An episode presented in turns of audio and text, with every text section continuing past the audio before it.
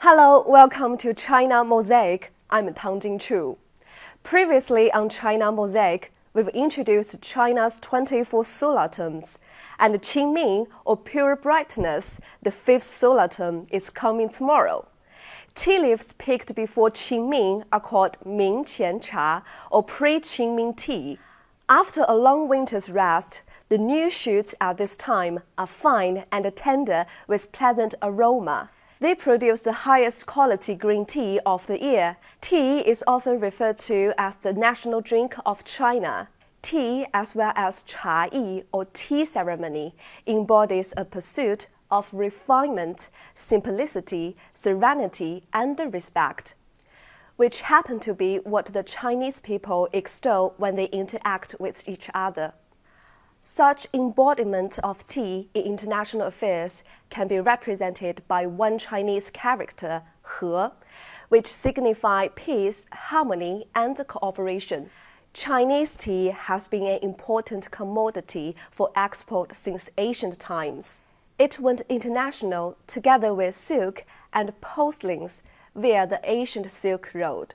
The world renowned British black tea and the Japanese matcha were both associated with Chinese tea. Thus, tea also acts as an envoy for international communications.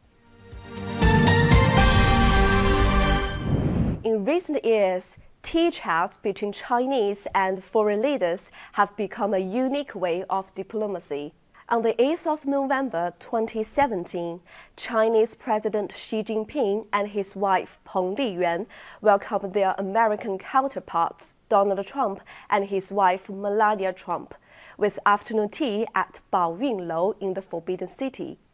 In April 2018, President Xi and India Prime Minister Modi appreciated tea together in Wuhan and then in May, President Xi and North Korea leader Kim Jong un met in Dalian, also with tea by their side.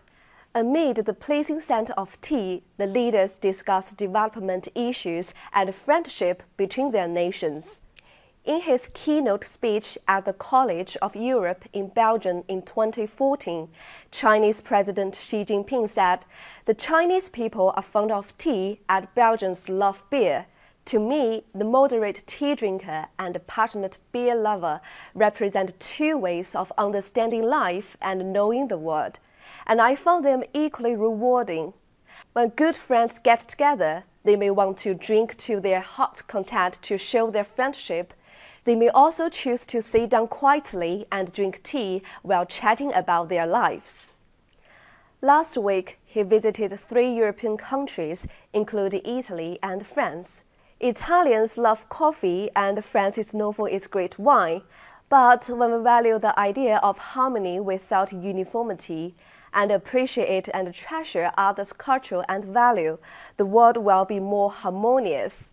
The spring is now in full bloom. You will enjoy the life's simple pleasures when having a cup of drink together with your friends, no matter it's tea, coffee, or beer.